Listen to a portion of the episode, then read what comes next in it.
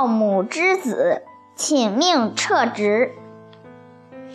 赵国时，战国时，赵国大将赵奢擅长排兵布阵。他去世之后，有一年秦国要攻打赵国，赵王任命他的儿子赵括为大将，统领三军，以抵御抗击秦国。赵括的母亲知道后，面见朝王，说道：“赵括不可以担任大将之职，他做人处事皆误，空自学习了他父亲的兵书，而不能灵活运用。他曾经与夫君谈论军事，夫君都说不过他。夫君对妾说：‘括。’”不知兵而强辩，辩之为将，必丧失而鲁国也。赵王不以为意。赵括的母亲就说：“您既然一定要坚持这样做，如果他有任何不称职的行为发生，请大王不要让我跟着受连坐之罪。”赵王应允了他的要求。果然，赵括果然大败，赵军损兵四十万。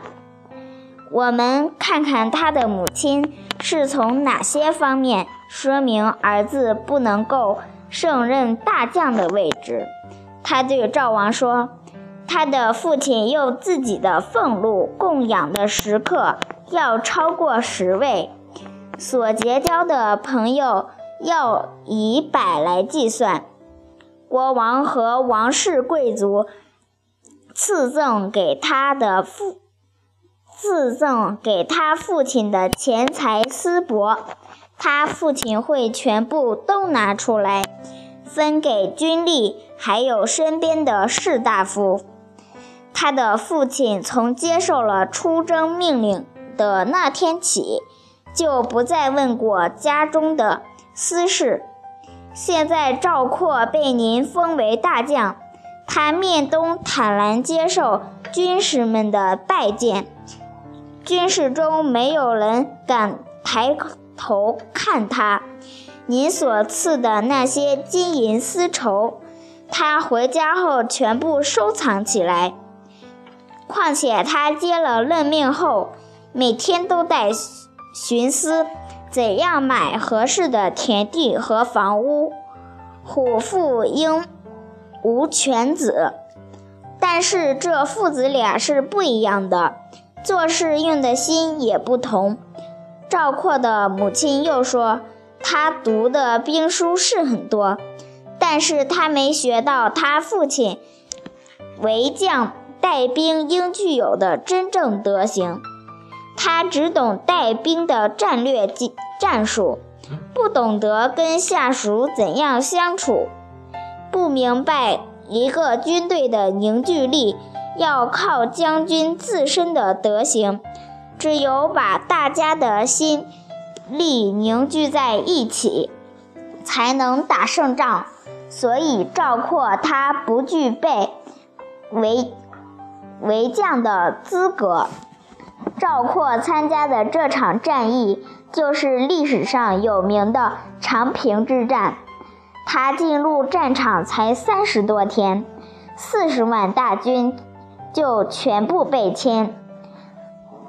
赵括本人也被乱箭射死，因为赵括之母有言在先，赵王就没有加罪于他。不仅如此。也对赵母的提前严明，最终只治赵括一人之罪，赵家其其他人全部幸免于难。听了这样的故事，觉得这个母亲真是不得了，知子莫如其母。